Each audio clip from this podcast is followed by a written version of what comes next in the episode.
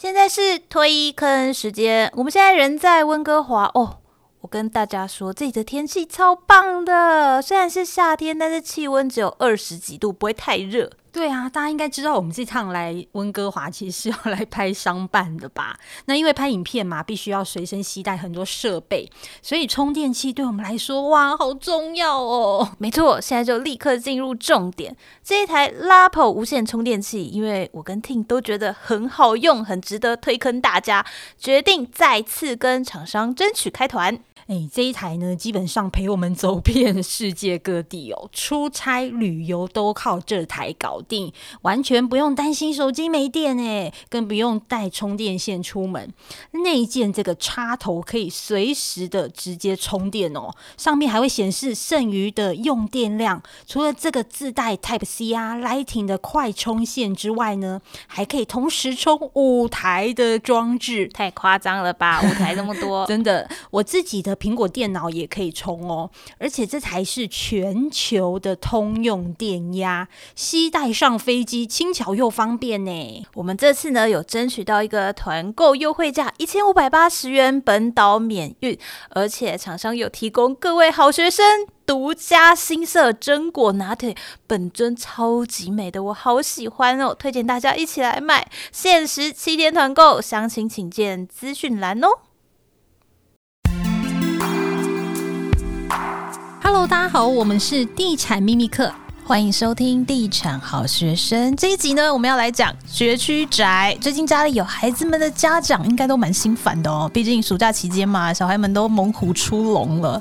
不过老实说，应该大部分的家长对孩子都是非常用心的啦，因为现在生育率这么低。根据内政部的统计呢，去年二零二二年新生儿人数只有十三万八千九百八十六人，是有统计数据以来的史上新低。那也因为孩子生的少啊，家长自然就会特别的关注跟照顾，尤其在教育这一块呢，更是格外的重视。之前就有房中业者统计，额满国小周边的学区住宅房价就是比较高，可见抢着要把孩子送进好学区的家长还真的是很不少哦。这一集一样邀请到我们的好朋友房事专家何世昌，一起来聊一聊学区宅到底在夯什么。Hello，世昌哥。Hello，主持人好，各位朋友大家好。好啊，你自己本身也是家长嘛？那你当初在买房子的时候，有没有去特别挑学区？我没有讲到这个很惭愧，别人都说什么房事专家，专个家。其实，在我家，我老婆才是房市专家。真的假的？我房买房子都是老婆说了算。啊，你不会跟他吵架吗？你看这么多，搞不好我太太也是房，真的是也是房事相关从业人员啊？吗对，没有，没有，没有，我我我太太不是。其实我的买房的准则就是有多少钱做多少事，务实派。嘿，啊，你没钱，你没没办法嘛，所以我就把区域。画出来，把我的预算列出来。那在预算里面，我能买得起哪里？有什么建案？因为我买的是预售屋嘛，有什么建案，我就列给老婆看。老婆挑了啊，就去买就对了。那时候买的时候完全没考虑学区，结果后来才发现，哎、欸，旁边就有一间双语小学，刚好瞎妈碰到死耗子，超 lucky，怎么会有这种事？OK，好，那所以当初你是没有考虑学区，还是算是运气好的类型就对了。嗯、对，嗯，那买这个学区宅有没有什么特别的美角要注意的？嗯，买学区宅当然了，就是说第一个就是你们到底要是全家住，还是只是要挂个户籍？挂个户籍的话，其实房子不需要大。我们以前看过有个学区仔，它甚至只有六平，而且是全幢平六平哦。你扣掉公设什么的，室内大概只剩下两三平，放一张床就没了。这样对，而且为什么这么小呢？其实那个就是给家长单纯挂户籍用的，不是真的要去睡的。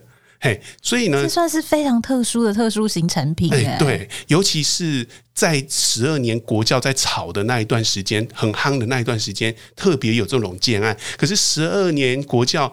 落幕之后，大家发现，哎、欸，那讲一讲而已。现在这种案子就相对比较少，所以如果你是单纯挂户籍，你就是要买小小的就可以了啊。如果要全家住的，当然就是要选择你们全家需要的一个起居空间。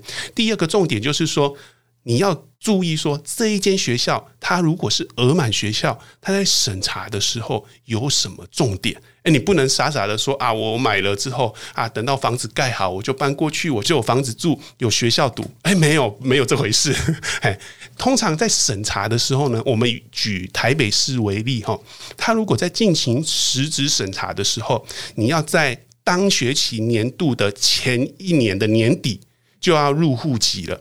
如果说，比如说今年呃是二零二三年的七月，你就要在去年二零二二年的年底就要入户籍喽，不然是来不及的。那如果是额满学校的话呢，它有超热门那一种。对啊，额满学校它有分两种，一种是要实质审查，一种是不需审查。啊，实质审查的话，它是审查什么？它是审查说你入户籍是入了多久。时间是多久？第二个是你有没有实际居住的一个事实，小孩子有没有实际住在那里？第三个就是说，呃，你住在那里能不能拿得出水电的单据啊？如果有的话，才能确定你住在那里。嘿，啊，这一轮比完之后，还要比说，如果他还是额满的，就要比说你谁入户籍入的够久。嘿嘿，其实台北还好，我听说竹北才恐怖。对，我这边就要分享，因为竹北就是高收入嘛，所以呢，就是一户家庭其实就生的蛮多的。我之前有看，就是有家庭就是大概有生三到四个的。然后像我们竹北买房子啊，大家不是台北买一个车位就好了嘛？竹北的标配是要两个车位。然后我知道，其实之前有家长就在那边。抱怨说他生两个小孩，但是他必须要接送小孩是不同学校，他非常的困扰。买的那个房子他是额满学校，导致他的小孩不能在同一个学校里面，所以他必须要两边的接送。那我之前有听说，就是竹北买房必须要涉及至少六年，而且他要看在肚子里的时候就要去涉及，而且他要看你是不是真的已购客户哦。如果你是寄户口或者是租房子的，你可能还要在排名会往后，对你顺位可能还要再往后，就必须要是所有权人。所以竹北很特别。对我，我我我有朋友几个朋友在竹北，吼、哦，听说那个真的是抢翻天，是不是？真的，小孩还没出生就先去买房子了，哦，真的很辛苦。现在的家长很辛苦。其实台北市的明星国小也是这么的竞争啊，就像我们刚才谈到了，你还有实际居住的事实。那第三个重点就是说，你要确定你买的房子的位置是在那个学区里面。其实呢，台北市有一个学区查询系统，非常的方便哦。它是地图化的系统，你如果进去查询，输入某个国中小之后，它就会把整个呃学区的范围，哎，对，地理位置范围都画出来，你就可以看到你的房子是不是在那个学区范围之内。哦，这个系统真的很好用，所以每个县市应该要，可是只有 台北有。对，但是我有听说这个学区的范围是会变的哦，因为听说有一些新兴从化区，那新学校嘛，可能就是设备新，然后硬体设备都比较好，然后又可能又双语教学这样，所以然后一开始又都是自由学区，就是周边的人都可以来申请。但是有人呢，就是买了房子之后呢，买了周边的房子搬进去之后才发现，哎，自由学区变小了，因为从化区人进驻了，那这个学校的学生越来越多，所以他们就开始限缩这个学区的范围。所以其实他每一年还是有可能会去做微幅的调整。确实，Sam 说的是确事实，但是台北市是变动比较少，是因为台北市比较少重划区。不过新北、桃园就很常发生这种状况，所以家长每一年就要很辛苦的去查。哎，这我我现在当家长好像好累，好累哦。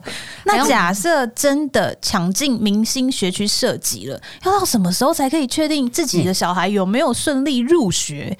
这个每个县市的作业时间可能不一定。我们以台北市来讲，台北市都在每年的第四个月，四月份的第四周，就是月底那一周进行来实质的审查。审查的内容就是我们刚才讲的那些内容。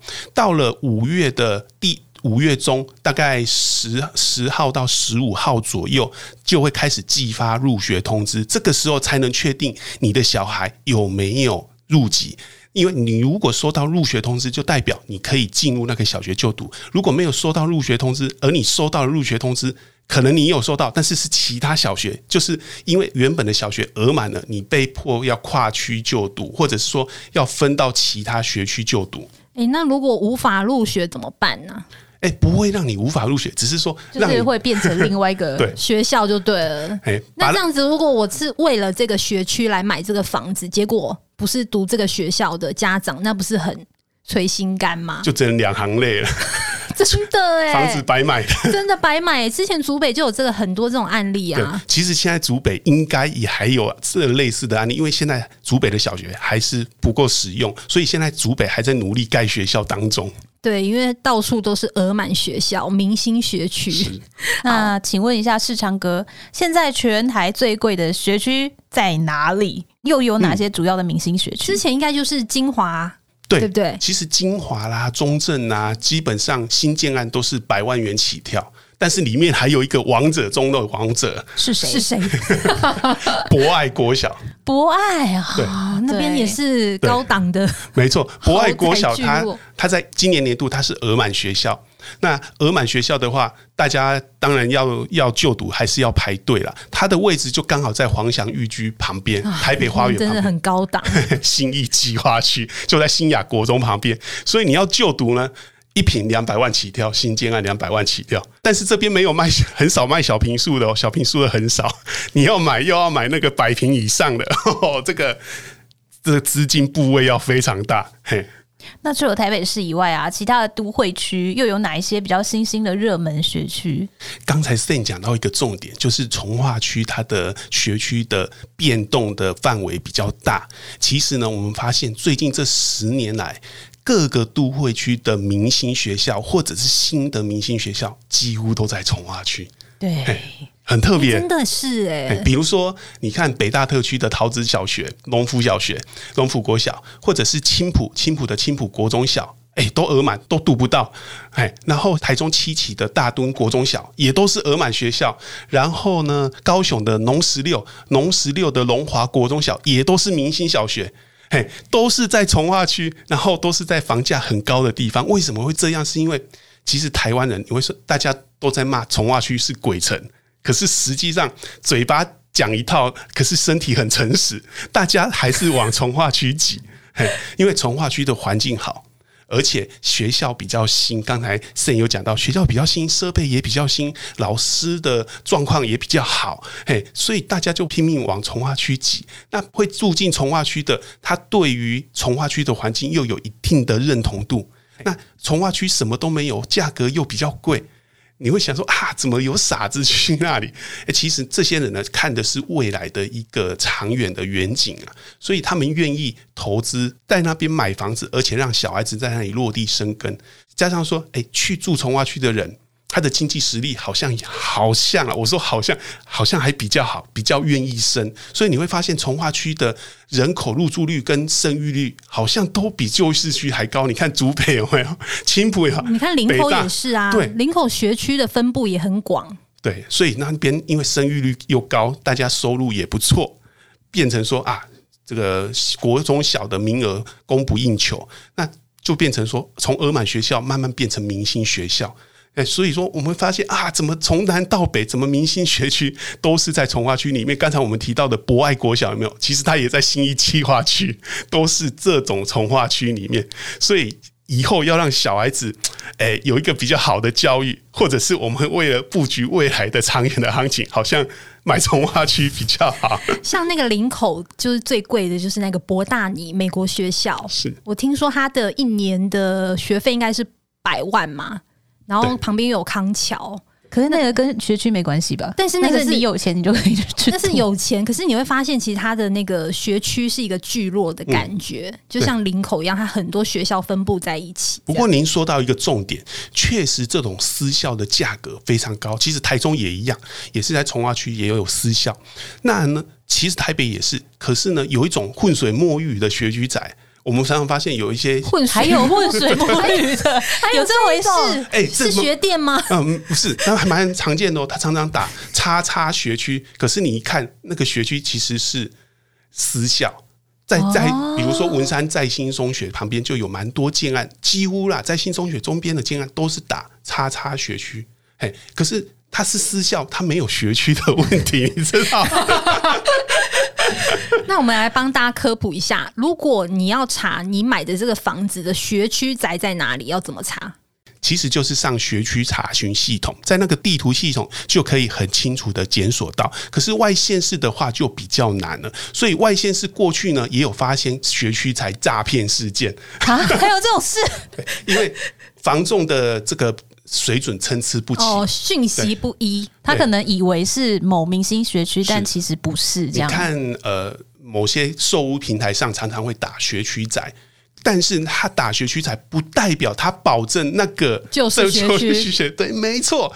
所以凡事还是要靠自己，你还是要跟主管机关。最好的方式，你就是去当地的教育机关做确认就好了。嗯，那请问，如果是从统计数据来看，学区仔它的房价表现上真的有比较强势吗？嗯，其实这个就是坦白讲，就一体两面，大家。看不同的角度，就会得出不同的结论。比如有人说学区宅比较好，有人说百货宅比较好，有人说捷运宅比较好。坦白讲了，房价在涨，就好像猪站在风口上，连猪都可以飞。其实，在涨的时候，大家都会涨了。学区宅并没有说啊涨得特别多，可是一般来讲。家长买学区仔的重点，并不在于说房价会增值多少啦，就是让小孩子有一个比较好的教育环境。我觉得这个是无价的，所以没有必要去特别的在意说学区仔涨得多，涨得少。因为你是要自用的啊，嘿，对，因为其实像我们身边就有朋友啊，他是花大钱买了一个超级明星学区宅，然后他本来是只有肚子里面一个宝宝，后来就当机立断连续生了三个，哦，好有勇气哦，因为他觉得钱砸下去了，不多生几个太浪费了啊。对，好啦，其实学区只是辅助啦，孩子能不能读好书还是要看个人的特质。哎、欸，好学校也有不好的学生啊，不是啊，就算不喜欢读书也没关系啊，只要可以找到专长。长大做喜欢的事，当善良的人，这样就很棒了。你、欸、这个结论 就像地产秘密课一样，还有世昌哥一样。好啦，那我们这一集就到这里喽，谢谢世昌哥，我们下集再见喽，拜拜，拜拜，拜拜。这个结论好棒哦，拜拜。